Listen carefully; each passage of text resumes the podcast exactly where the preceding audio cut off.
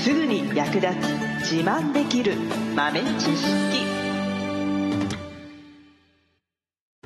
この番組は2006年バリスタチャンピオンのみえちょとコーヒー勉強中、いくちゃんがいつものコーヒーがさらに美味しくなる話をしています。この番組を聞けばちょっと自慢できるコーヒー雑学やすぐに役立つ最新トレンド情報がわかりますラジオトークで毎週火曜日お昼の12時からゆるっとお昼休み、木曜日の夜10時10分からはカフェ好き女子の夜会をライブ配信しています。美味しいコーヒーの入れ方など皆様のご質問にもお答えしますのでぜひ欠かさず遊びに来てくださいね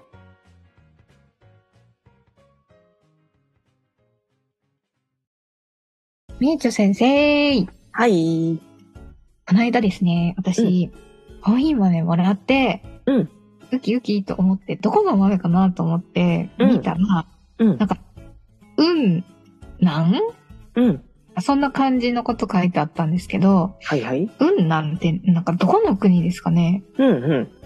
雲南。はい。よく聞くんですよ、これ最近。え、雲雲南。南うん。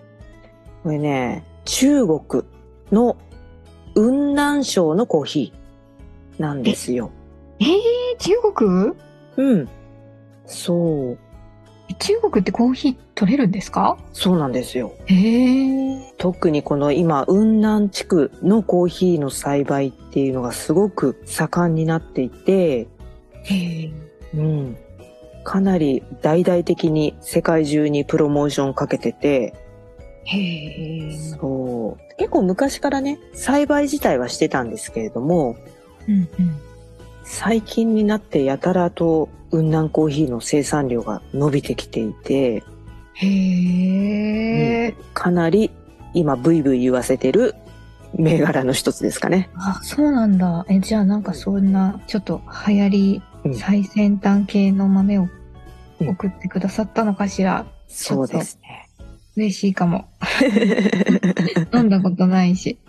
うえん、ー、えー、そう。で、意外とね、中国、まあ、国自体が大きいから、うん結構南の方に位置していて、あの、コーヒーの生産エリア、コーヒーベルトの中にね、えー収まっています。うんそうなんですね。収まってるんだ。そうなんですよへ。え。まあね、なんかね、きお隣の国だからなんかこう、日本と気候も同じぐらいなのかなと思いきやね。うん、なんか寒寒いのかと思ってた。あ、そうですよね。北の方行くうとそうですよね。うん、うん。なんだけど、中国生産量増えてきています。へえ。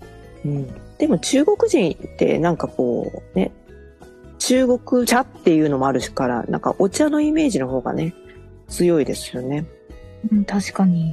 うん、まあでもお茶ももちろんねお茶の方が多いんですけど最近やっぱり都心の方はやっぱりね、えー世界的なチェーン店とかも進出してきているし、まあ、中国の中国国内のねチェーン店とかも結構数を増やしているそうで。うん、うん。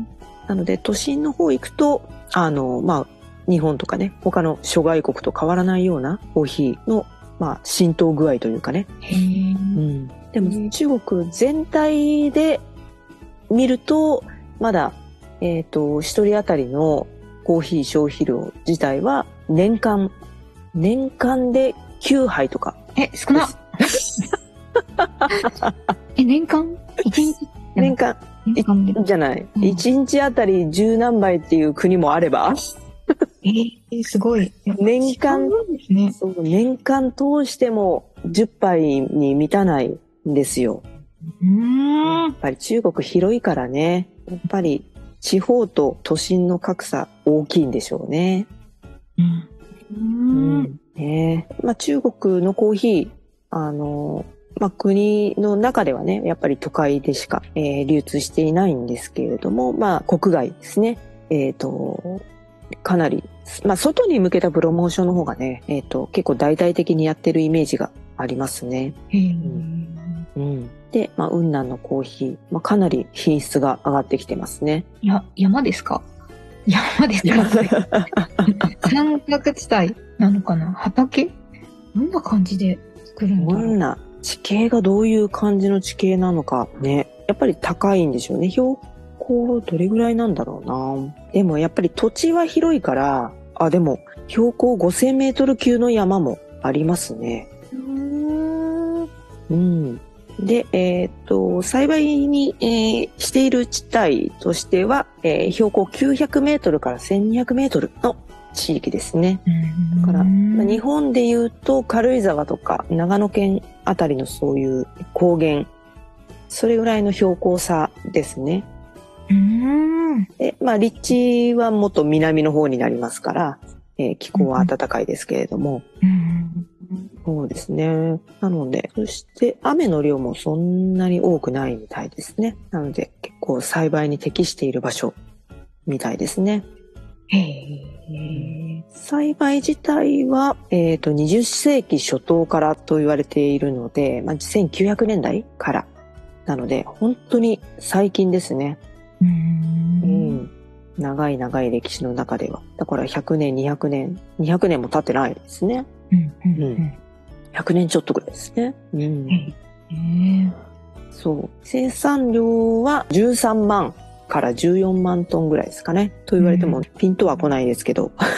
うんでもこの量は、ここ十数年の間に約5倍ぐらいかな、になったみたいですかね。うんなので今急激に増えてます。で、消費量も同じように急激に中国国内の消費量ですね。も急激に増えているので、私だから昔、やっぱ20年ぐらい前とか、もっと前かな、雲南コーヒー初期というかね、あの、結構昔のやつ飲んで、結構好きだったんですよ。昔の、その当時飲んだ雲南コーヒーも結構好きだったんですけど、はいまあ人によっては結構ね、あの、いや、これちょっとコーヒーと思えないっていう人もいて、えーどういう意味ですかなんかあんまり、なんか癖が強すぎて受け付けらんないわみたいなへえ人も中にはいて、うん。ちょっと癖があったんですよね、若干ね。うん今は結構クリーンで飲みやすいイメージになりましたけど、なんか変わった品種とかなんですか豆豆はね、特に変わった品種ではないです。うーんやっぱりじゃあ気候とかでうん、うん味。が、そうですね。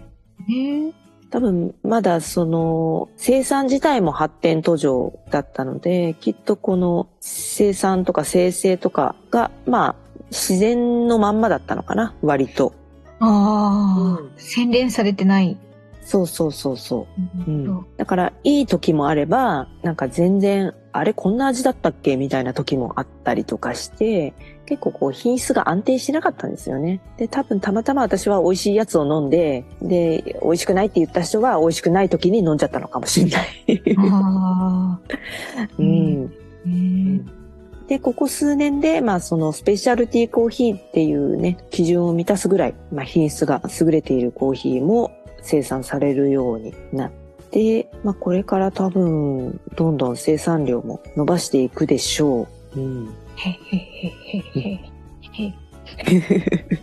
なんかあれでうんす、かね、なんかこう、コーヒー屋さんとかに行って、あんまりその、うんなんていうのを目にすることは、今んとこそんなにない気がしますけど、これからは割と増えてくる可能性そうがで。すね。まあうん。そうですね。増えてくるでしょう。きっと。うん。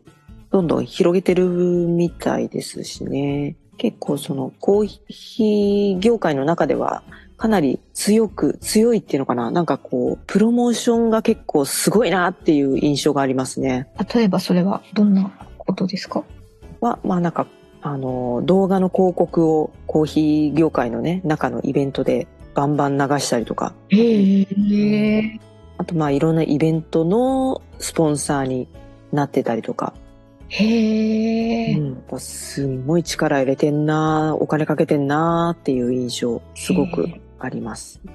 資本力ってう感じ。んへーうんであのまあもちろん普通に栽培もしてるけど今流行りのこう発酵プロセスをやってみたりとかうんいろんなプロセスを取り入れたりとかねいろいろやってるもんなうんへーうんだからだいぶ今はね、飲みやすくなってて、バランスもいいので、うんうん。意外とこれ、あの、もしね、見つけられたら、あの、一度試してみるといいと思います。まあ、気候的にも中米エリアに近いので、うんうん割とね、あの、飲みやすいテイストになりますね。楽しみです。飲んでみたいと思います。はい、ぜひぜひ。